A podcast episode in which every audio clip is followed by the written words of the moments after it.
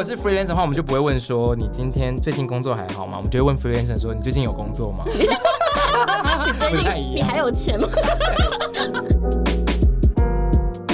让他们羡慕这个职业，其实我觉得他们不是羡慕自由工作的工作，他们是羡慕自由。对所以我觉得你要去判断说，你愿意为这个自由付出多少你的不自由，然后你有多少能力跟资本可以去支援你这个自由。Hello，大家好，我是 Grace，欢迎收听。最近工作还好吗？最近工作还好吗？是我们很常和朋友聊天的开场白。但除了好与不好之外，很多说不出口的、没有被了解的、不知道和谁说的，希望都能在这里聊给你听。节目每次都会邀请一位在职场上努力发光发热的来宾来和我们聊聊最近的工作与生活。今天我们有两位来宾，分别是嘉玲跟夏佐，我们掌声欢迎他。欢迎嘉玲，欢迎 Grace。好，那我们今天主持棒就交交给夏佐。自己当主 key，好啦，我们今天其实这两位就是我的周二跳跳班的好朋友们。但我们已经很久没去了。对，我们肥你们什么时候宅啊。好，然后这两位呢，他们其实就很会做社群，而且自由工作很久了，所以我们这里其实很多读者跟听众是很想要往自由工作者之路迈进，所以今天我们就特别邀请到两位来跟我们分享，要成为一个自由工作者，要先做好什么样子的心态，以及会面临什么样子的鬼故事呢？那我们就先请嘉玲简单自我介绍一下。嗨，大家好，我是嘉玲，然后我现在主要的身份好没有精神，刚刚没有，我在想说啊我要怎么介绍我的工作啊？对啊，因为我刚刚也在前面也对啊在在很难问在问一下我就是自由性工作者啊。重音放自我是说在哪里？自由性就是 我知道自由性很高的工作者，Free, 好啦，我们刚刚也在聊说你怎么定义自己，来一句话定义一下。创业的 KOL，同时也是自媒体。嘉玲其实她自由工作已经四五年了嘛，然后其实你是先从接案开始，然后慢慢因为在网络上面分享你的做社群的经验心得，所以慢慢变成一个网红的，慢慢从网红的身份再踏上创业之路，对不对？对，就是从接案变成做自己的内容。没错，嗯所以是加格林社群观察。好，那夏佐自我介绍一下。哇，好难哦！我是一个自由制片出身，所以在广告影视圈打混了一阵子之后呢，开始为了更接触行销，然后就加入了行销圈的 in house，后来也加入公部门，现在又回到了 freelancer 的自由之身。对，所以他其实 其实先 freelancer 大概四年，然后进到呃 in house 有做过电商跟公部门，后来再跳出来，现在又半年的 freelancer 的身份。是，对，所以两位其实加起来有大概有四五年的自由工作者经验。好啦，那你们有没有遇到一些在接案的过程当中，呃，你们觉得最痛苦的事情？我们等一下会来聊聊正面的，我们先来聊聊一些好笑的故事好了，痛苦的。财务很不自由啊。嗯，先说我好了，因为嗯制片的工作，尤其拍片这一行，常常你遇到客户，他就是什么三十天后结、六十天后结之外，有时候制片还要自己先垫一些制作费等等的，或者什么场地费啊，因为有些很 G Y 的客户，他就不一定会提前给你定金，有些是连定金都不给的，所以你除了有垫款之外，你还有就是应收款的问题，嗯嗯嗯就会变成你常常是好几个月没有薪水，然后后面可能有几个月连续的进来大笔的金额，嗯嗯嗯，那如果财务控管不好的人，他就会默默的就把钱都不知道花到哪里嗯，而。且心理上有时候会压力蛮大的。对嗯嗯，对啊，因为你的开销是每个月都有的。嗯嗯嗯，嘉玲，我觉得我的问题好像是，就是我一开始不是说我就是要立志要接案，我一开始比较像是我。我还是先做别人的社群嘛，我还是领别人的薪水。后来是做完之后，我在想说，我接下来要做什么工作，所以我就先把我做社群的经验心法做成简报分享在网络上，然后就因为那个简报很红，然后被转发，所以就开始有很多案子进来。嗯，但我觉得我没有去，就是我那想说哦有案子进来，然后就是好像我的生活就可以比较稳定这样。觉得我没有一开始的时候就去，就是可能去验证说我的能力有没有办法让我维持这样子的嗯自由度去做这样的事情，就是说不用去上班，你要靠自己这样子的专业能不能让你一直维持下去？嗯我觉得这是一开始的一个很大的困难。，OK，对。那你们觉得刚的困，刚是讲困难嘛？一个是财务的，然后一个是可能后面没有想好那个路的感觉，嗯是吗？就是你们对啊，没有没有想到说就是。嗯，一开始的时候觉得哦，案子都都有啊，然后也很稳定，然后但可能突然如果有哪一个案子，他就是可能半年到了，啊，一年到了之后，就说，哎、还要再去找另外一个案子，他就不是说很稳定。那有时候可能就钱多钱少问题，或者你有有几个月收入很高，几个月收入很低，对你就会一直在那个循环，高而且需要去 maintain 这件事，要一直把它挂在心上。对啊，然然后所以如果开发嗯，你同时要做内容，然后要开发你的业务，然后又要同时又要宣传自己，身为自由工作者，那另一方面好处是什么？我觉得好像大家对这自由工作者，因为他们羡慕这个职业，其实我觉得他们不是羡慕自由工作的工作，他们是羡慕自由。所以我觉得你要去判断说，你愿意为这个自由付出多少你的不自由，然后你有多少能力跟资本可以去支援你这个自由。嗯，对啊，因为有时候就我刚刚讲，如果你遇到低谷期的时候，你要怎么去，你要怎么去找到新的案子，然后同时又要维持你现在的开销。但刚刚其实是让我们讲优点的，完蛋，我们我们两题都还讲 我缺点。好，我讲一个优点，就是可以在早上的时候去银行跟邮局办事情。对，然后你平日的时候可以去比较没人的地方，就是真的是自由这件事啊，应该是好的地方就是自由，然后不好的地方就是工作，所以自由工作息者就是可以自己控制。嗯嗯嗯，就是可能人家是连续的八小时工作，但我们是很零碎的一小时一小时，然后再分散在一天的八个小时里面，甚至更多。对，可以稍微睡晚一点。对，但中间就可以自由的休息啊，就是你的创意工作想不出来或者很需要去就是放空一下的时候，你可以立刻去这么做。嗯嗯嗯嗯，就你不用被绑在办公室里，其实上班族就不行，可以理解。那你们觉得自由工作者就以你们这样经历四五年来，你觉啊得适合？可以穿睡衣在家里上班，好啦，这蛮吸引人的吧？不用吸引化妆。谁？我觉得你要吸引谁？吸引你是是不是另外一头的客户这样子？好烦哦、好了，那我们来聊一下说，呃，刚刚有讲到困难嘛，然后跟你们喜欢的地方，那我们来聊聊说，这样子这样子类型的工作比较适合什么样子的人，跟不适合什么样子的人？你会建议什么样子的人？如果你有这样的特质，哎，你可以试试看。那如果你是怎么样的特质，哎，可能不太适合你。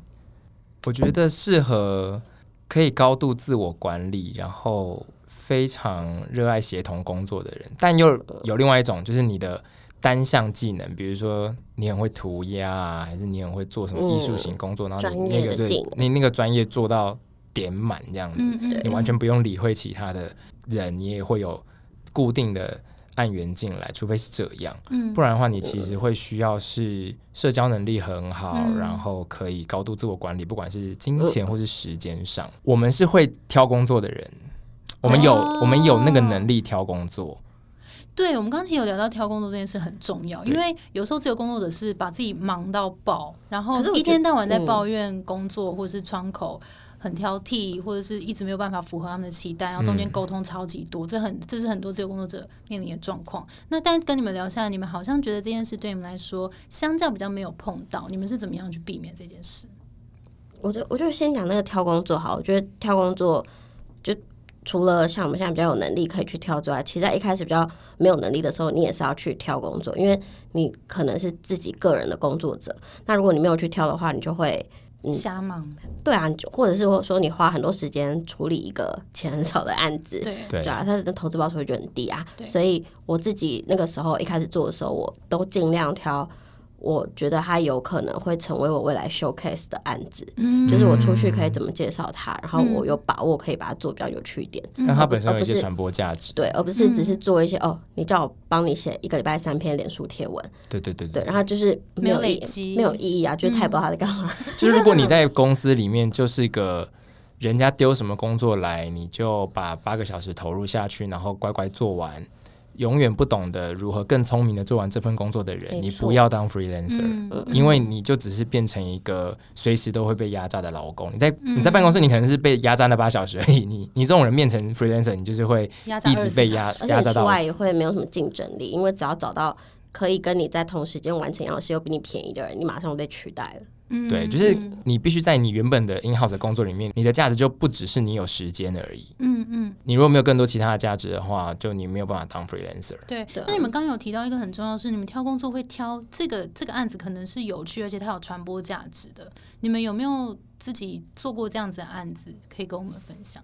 我觉得我之前做那个 B to B 的案子就蛮有趣的，嗯因为比较少人会把 B to B 做成非所的内容，嗯，就是在社群上面它是什么做。产业啊？什么它？是自动关门器，你的门上面如果装自动关门器的话，它可以调整你开门的速度跟角度，嗯你就不会被门夹到手啊、或者什么的，所以 就哦没人听得懂。反正这是一个很硬的产品，买这个东西的决策权，它都是在做工程的人，或者是设计师，或是建商上面。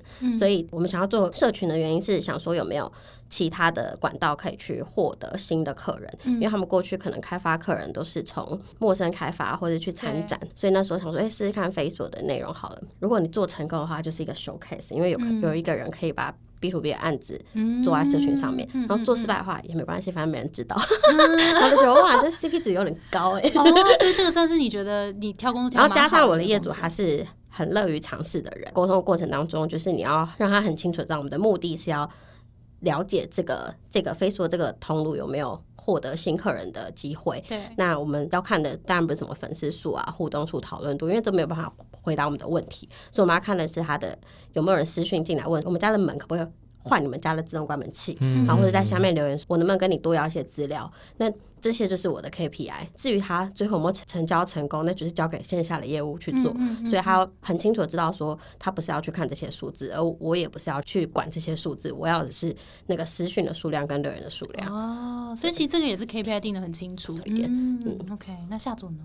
影像类的话，我会觉得 MV 有点接近刚刚描述的这种，他可能本身预算不高。然后很麻烦，就你要雇艺人嘛。但是整体来说，它就是一个会自主有人分享的东西。因为我们就算做到一个百万的可能形象影片，其实没有人在分享形象影片，就是 你懂吗？就是你你花了很多钱，但是在那个还没有那么多创作者、网红、KOL 的时代的时候，是不会。大家不会去分享那样的影片，嗯，然后你可能做完那个影片，看那个点阅率不到一千，就是放在公司啊，放在放在 TV 上面，对对对对对。但是 MV 就不一样，MV 就是一个他的粉丝至少对对对，至少他的粉丝会传，所以像 MV 这样子，即便它整体的规格或者是收益没有很好，我们还是会考虑去接。嗯，那有没有做过很喜欢的 MV？没有，没有，开玩笑啦，开玩笑。我 又到心口业主听到这一集，想说 傻眼。好了，那我们分享一下你们最喜欢的案子。刚刚嘉玲是分享你那个 B to B 的案子吗？我最喜欢的一个案子是它的广告只有十五秒，其中还有四秒是厂商提供的画面，然后剩下的十一秒都在我家拍，所以那个案子我不用出门，然后就在我家迎接剧组。所以就是钱多事少离家近。完全就是在家里，钱多事少，在家里，家里根本就躺在床上。我就坐在那边，然后喝咖啡，就说：“嗯，好，下一颗，好，OK，这颗过，这样子。”然后就一路一路把那三四颗镜头拍完之后，就是产品广告吗？形象广告。那那个形象好吗？对，还 OK，没有，它它是手游啦，不算形象，就是手游的一个新功能要上线，然后他们就要。跟大家讲，OK，所以你最喜欢的案子就是这种不费吹灰之力的案子，那一辈子就那一次吧。对呀，没有，我后来都很常推荐在我家拍，这样我还可以收场租。因为我觉得很多 freelancer 会觉得说，我我向往的是自由，然后钱摆在后面，没有这样做到最后会哭。我觉得 freelancer 就是你一定要知道，你要先养得活自己，你才不用每一个案子都做的死去活来，或者要求每一个案子进到。那你会你会去想设定说我这个月要达到一个多少的业绩目标？我们是用季来算，所以比如说，我就用记账软体，我就会去算我到底接下来三个月或者是六个月，我就看我的财务报表到底我的应收够不够。所以你是有在做财务报表的？有啊。那你要简单跟我们分享一下怎么做？推荐一下用 M O Z E Moz 这个记账软体，因为它可以让你看到这个报表。本节目就你可以去赞助播出，对，你可以去设定那个区 间。我跟你讲，可是真的很多 freelancer 不做这件事情。对呀，所以都没有啊。他就很，那他有些人就是我看他很白痴，他就是用手机的那个备忘录在记说这个月有多少钱，下个月有多少钱要进来，那个超烂。拜托大家用一些有办法聪明的看到未来三个月现金流的软体。就是你你要对，比如说我就会输入说好，我下个月一号会有一个钱进来，十五号有一个钱进来，再下个月有多少钱进来？我进入这个报表之后，我就设定我要看到未来三个月的总收入，它就会显秀给我看啊。哦，那我就知道说，OK，我要下载。对我今天我可能就知道说，哦，那接下来平均的月收是几万？那有没有到我可以生活的这个？标准了，有的话我就可能就可以轻松一点之类的。就像我们刚刚前面聊到，很多 freelance 是他的技术能力走到底，譬如说他动画，譬如说他设计，譬如说他什么的。那这些东西他是专业技术很强，但是其他这些营运啦、财务啦，行政类的相对是弱的。没错，所以我觉得推荐这个 app 给大家，我觉得是蛮实用的。还有很多小细节，包括你有没有加入工会啊，你的劳健保自己有没有照顾到啊？我觉得这个都是很多 freelancer 自己很容易疏忽的地方。因为你如果没有劳健保的话，像像我妈去年去世的时候，然后因为有劳健保的关系，我就可以领到什么哦丧葬补助，哦，丧葬哎，你本来就知道这些东西吗？就是户政事务所会跟你说，就是有哪些钱要申请，但是你如果没有那时候没有劳保的话，因为你就不是劳工，嗯你就没有这个补助可以拿。哦，是这样子。像我要变成一个公司的时候，也是开始处理很多行政的东西，然后还有对外的公关，然后你就会没有时间可以做自己的内容，对，因为你还要 output，对，那你怎么处理的啊？就是把它分配出去啊，哦，找外员工啊包行政啊、嗯会计啊都外包啊，然后设计啊，嗯，那到什么时间点你觉得可以找帮手？这应该也是蛮多人的的问题。我觉得要看你要找哪一种帮手，因为有的像有的时候的资料的东西，可能你可以找人帮你整理，嗯但他不见得可以写成你那个样子，所以你可能就只能期待他先帮你把东西找好。整理一下，对，然后先看他整理的能力跟看资讯的能力，然后再看能不能训练他开始写东西，但不用一次就期待他说 好，现在就是开始写我写的东西。嗯嗯，像你你自己又要经营你自己的社群，然后你同时又要工作，又要你之前还有做一些制作人的工作，然后你还有同时在接业配，就是这些东西你到底怎么把它安排到你的生活啊？就生活一团乱啊。没有，但我我要讲的是，就是为什么你做做自己的，呃，自己自己接案或做自由工作者，你要去经营自己的原因，是因为要带来更多的案子，让大家知道专业在哪里。嗯嗯所以我觉得这个是必须要做的，嗯但它不见得是你一定就是你要把很多重心放在这个上面，因为我嗯我在做，例如说我的。IG 上面的分享或者现实动态，它就是我工作的一部分。对，我只是在参加活动的时候顺便拍起来，然后或者说我今天整理完东西，我顺便把它做成一张图，那就我平常在看的东西。对，所以你觉得这件事是对你来讲是 enjoy 的？我觉得是因为应该这样说，就是每一件事情我们都必须很回到内心去 看自己有没有被点燃。如果没有的话，他不会发那么多线动。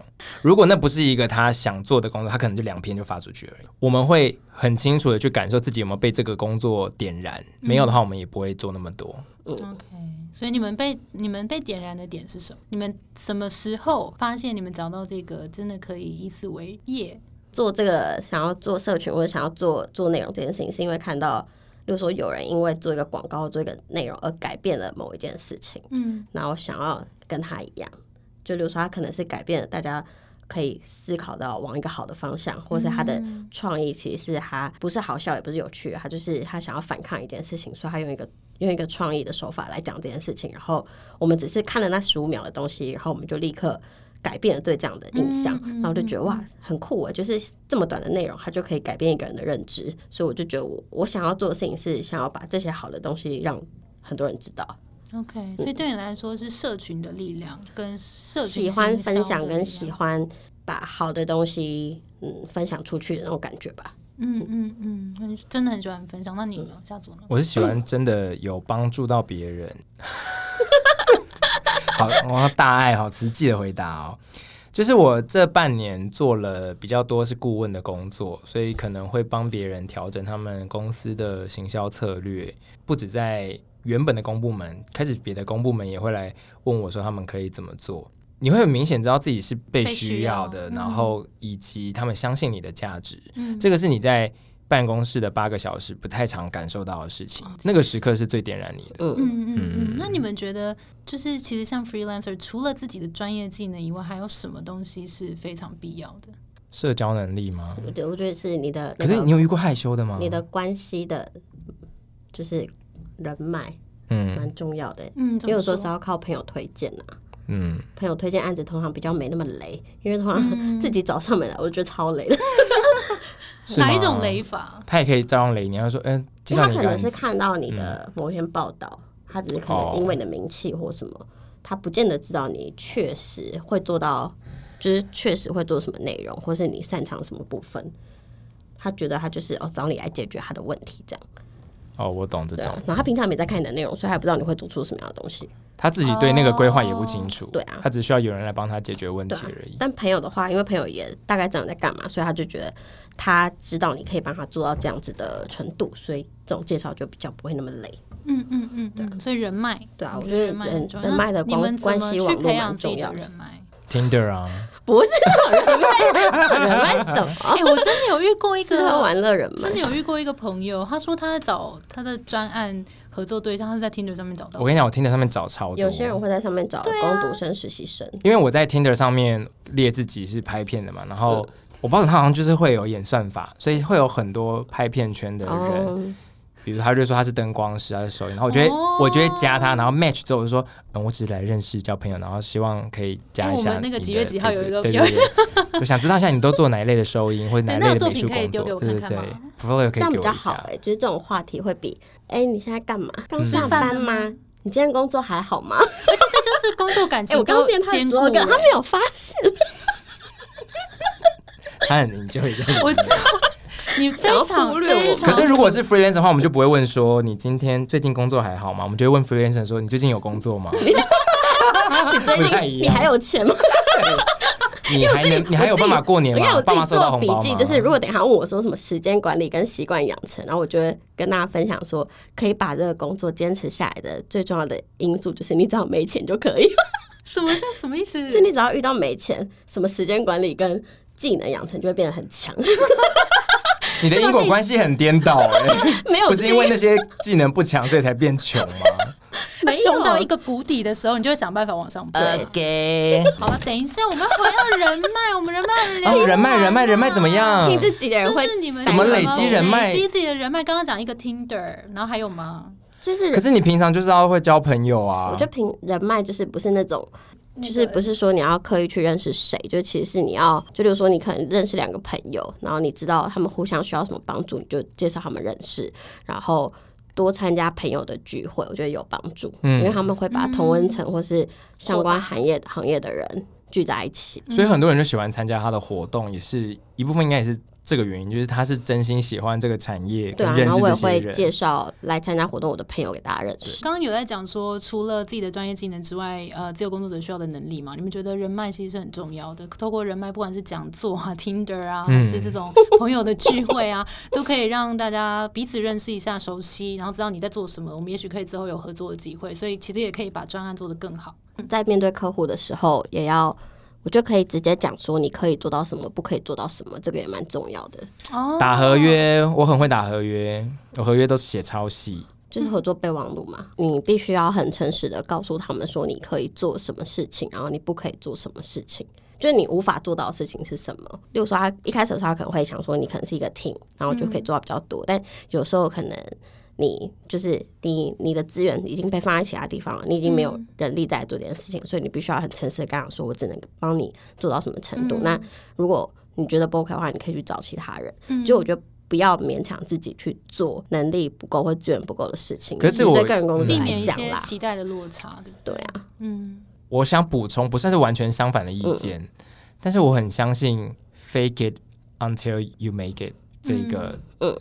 这句话，就是有些工作是看起来超出你的工作能力，嗯但在一个可负荷的状态下，你如果接下来了，搞不好它对你是一个鼓励跟刺激。嗯嗯就我拿预算来说好了，如果我一辈子都做三十万的案子，我就不会进步。嗯可是当我但是我觉得我我嗯我会做到，我会做到尽量做到这样的程度，但我不会一开始就把它说满。你也不要都太安于一个同一个状况。你如果能做、开始做大案子的时候，一定要试试看。对，因为我觉得一开始这个期待落差，我觉得我完全可以同理，因为我之前也是接案蛮蛮久一阵子的。就如果如果对方觉得你是可以把这整件事情全部都做好，但其实你只做同样一块，这期待落差后面会很恐怖，因为客户会以为你做这些东西，但其实没有，然后这双方的沟通就会变得非常的复杂，然后到最后可能会结不了案，或是这个就后面会有一些复杂的问题。但我也非常同意夏佐说，呃，你如果觉得这个东西有点超乎你的负荷，但这时候交朋友就很重要。其实譬如说，你需要一个 UI U 差的人来协助你把这专案一起做好，你就拿一个更大的案子，然后找他合作。所以其实 freelancer 很大一部分是建立在交朋友身上。你们同意这件事吗？但会不会有些人立刻反驳说没有啊，我超孤僻的？可能艺术家吧，我觉得就像我刚刚说的那种，他可能是什么木雕师傅什么的，他就是人家就对，就人家跟他买一尊，他就是二三十万的关公啊什么，他根本就不在乎交朋友四友面佛啊。之类。那我还想要一个，就是你做 freelancer 或是这种自由工作者，你除了可以在社群上面宣传自己之外，其实我觉得你也可以帮自己安排，就是你自己去做自己的项目。嗯对，像我自己会每年都会做做一些有一些目标，自己定自己的目标。它不是接别人的案子，也不是什么，就自己做自己的东西。大型讲座这对，大型的讲座、大型的论坛，然后或者说。我就想要开始来经营我的 IG，它就是我今年的目标。我想我今年目标还我要卖气炸锅，从大型讲座到气炸锅，没有，就是你每一年定一个自己想要去新的学完成。习这样。对，啊，嗯，我的目标就是买到 Burberry 包包，就这样子。好烂哦。听起来是蛮小的。好啦，我要补充，买 Burberry 包包真的不是单纯的奢侈的一个行为。老实说，行头真的很重要，尤其我觉得对 freelancer 来讲，就是他其实会给人家一些说像你现在说服力手上拿 iPhone 十二 Pro Max，之类。对，你干嘛？听众都听不到。就是呢，最近有一我认识一群台中的传产富二代，他们就在跟我分享说，他们同一套销售模式，他当他们谈开 Toyota 去谈生意的时候，就谈不到；开双 B 就谈到了。好，这可能是传承，那我觉得其实各行各业都有点差，因为我们也是最近跟一个导演合作，然后第一次见到面的时候呢，很幸运的他就开车载我们一程，就是在行程结束的时候，然后他开特斯拉，嗯你知道坐上去的时候就会有一种一个安全感，是一个安全感，就是说这个人可以赚到一台特斯拉的钱，代表他跟着他就会飞了。就是专业能力、结案的能力什么的，你当然是都是脑补，对，都有可能，都有可能，对，都有可能，但是 至少那会给你一个脑补的空间，就觉得他应该是有能力的。对，我们花了蛮大的篇幅在讨论这个精品与 freelancer 的关系，这样子。他会想说 freelance 是不是把钱花到哪里？花到大家可能精品。因为大家可能就是想都不知道为什么自己好像在工作上很没有地位，好像客户每次都看不起自己，可能就是因为你真的你在气势上就输了。可是我觉得那个气势是可以增加自信，因为你买到你喜欢的东西，你出去就会比较有自信一好，点。翻翻翻，好，你们你们说的算好，可以可以。被说服，可是我真的觉得有时候那个气势是你，你对一件事情你已经完全可以掌握的时候，我觉得那个包包真的不是重点。一个人如果他在会议桌上他的发言非常的可以解决大家的问题，其实大家不会在意他穿什么。但是我觉得一会开始耶，他如果穿很烂，我就想说 不会，他就是有些人就是有但是你那个已经是金字塔，你那个已经是金字塔顶端的工作者了。我觉得真的人要衣太装，对是啊，我同意人要衣装，但是如果大家经济能力，我只是怕大家听到觉得压力很大。最后就请两位资深自由工作者来给如果想要踏入、想要当 freelancer 的人，给他们一些建议。我现在要去给想要进入这个圈子的做自由工作者的人的话，我会觉得他要成为自由工作者之前，你是不是可以接受？你未来的状态是你必须要自负盈亏的状态，嗯然后能不能确定你的能力是可以支撑自己去做这个自由工作的职业？嗯然后，如果你还没有办法的话，我觉得你可以先从你工作之余，然后你去发展一个副业，然后你先看一下你自己能够靠这个技能赚到多少钱。因为我觉得市场的验证是最有效的。那如果这个结果可能不是很乐观的话，我觉得 你做自由工作。会让你陷入财务危机，对，这是其中一个，就想要先去检验一下这个工作能不能为为你后面带来很多收益，这样。然后还有第二是比较家人的面相，就是他们能不能理解你的工作样貌跟状态，因为有时候家人就会觉得你好像不务正业，或是说不是很稳定，然后觉得哎、你三十几岁了，怎么还是很不稳定这样工作，然后就会想，那你怎么不去一个比较稳定的工作？就是我觉得家人的。支持或者有没有反对你的工作，其实会对你的工作状态也会有很大的影响。然后还有第二是我觉得是比较心理层面的，就是相对那种在公司里面上班的人，你工作状况是比较孤单的。就是可能只有一个人，然后到现在这种时间啊，年年底的时候就会有一些尾牙，然后一些福利啊、抽奖啊，然后员工旅游什么的，然后你就发现，哎、你好像你都没有这些东西我们。都没有。然后我们联合办呀、然后疫情期间的时候，你还没有补助，然后想说天哪，太惨了嘛，就会有点就是想说哇，大家都在这个疫情期间受到重创，但他们就还是会有一些不至于面临到生存危机，有然后发现哇，你的生存危机来嗯了，就是我觉得这个是可能可以去多想多想一点的。嗯，我觉得很好。哎、对啊，说到这个，其实蛮多自由工作者会面临到自己很孤单这个状况，你们有吗？前几年的时候都还在很有热情的状况下，所以我随时随地在工作都不太会有觉得好像很孤单或是什么的状况，因为你还有朋友可以找。但到后期的时候，我开始会把工作跟生活有一个平衡的时候，你就发现你真的要开始过生活的时候，就发现你的朋友。都走了不是不是，他可能有对象，他就是 哦，对啊，然后他可能很忙啊，或者说，哎、他就是你你闲暇的时间，他可能正在上班或者什么，就会发现哎，好像这个时间也很难约到人。嗯，然后或者说你想要找了解你相同背景来跟你跟你聊天，发现哎，他现在很忙，所以你也不知道该怎么去。哦，你的工你的放松的时间跟你的本来的朋友没有对齐了。对啊，然后就会觉得好像只能追剧吧。所以张嘉玲她都会。当天才跟你约，当现约，他就是现约，我是现约魔人啊，我就是年轻人，或者有一些失智的状况的人的特征，他就忘记要提前约。但是你你是比比较是生活上、工作上还好，我觉得就是我的最好的朋友们，他们都是跟我一样，都是在创业的，嗯，然后我觉得他们是可以给我很多我的工作上的意见的，嗯，对啊，那他比较了解我的状况。然后也彼此很了解，说大家现在会面临到什么问题啊？然后应该要他过去都是怎么解决这个问题的，对啊，所以我觉得虽然我是一个人，但我觉得你要有这些朋友，嗯，可以问的朋友，然后是而且他们也是在就是这个领域上你很敬佩的人，我觉得他们的意见会是比较有有用的。OK，不要随便不要随便找人，然后就给你说要去买精品包的建议。我觉得大家会有孤单的时候，他很多约会啊。对啊，我第一段，我觉得是因为你的感情很稳定。我现在就是有一个未婚夫，又有两只猫，还有我家还有一个帮佣。就是你是遇到工作不稳定，就可以去就是取取暖。好啊，那刚刚嘉玲有给我们一些建议，那下次有给我们一些建议吧。就是真的，大家要有职涯的发展危机意识。因为在公司里面，你一来可以学到很多的新的专业，二来可以算是被公司保护，但是自己的话没有办法，所以你要确定的，我觉得不一定是说你那个技能能不能卖二十年，而是他会不会遇到一些问题哦，比如说。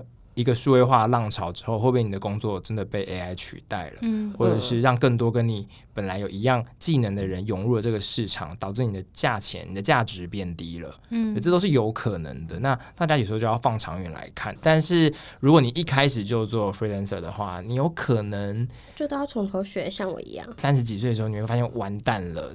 你好像要去进步也来不及，然后就一切就卡在那里。嗯，所以我觉得有新的机会可以进公司看一看的时候，还是要给自己这个机会。嗯，好啦，今天就听到很多呃，真的是很真实的自由工作者的心路分享跟一些经验。那希望大家都有从中间学习到一些东西。然后大家，你们要不要推荐一下你们自己的 follow 地方啊？大家可以听一下教育部的“磨一磨教育”，哪有这么萌 podcast？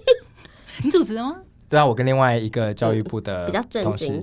对对对对，如果大家想知道一些无法想象的正经的样子，其实我也不是扮演正经的那个角色啦，所以也还好。对，如果大家想知道一些有关什么那个留学贷款啊之类一些你知道有用的公部门小补助的话，可以去听那个节目哦。好的，我是 I G D O H U I 底线 D I A R Y，搜寻就有了，就加个零的社群观察应该比较好找。或者你搜寻电商人，其他的 follower 里面有 他的他的追踪里面有我，会比较快。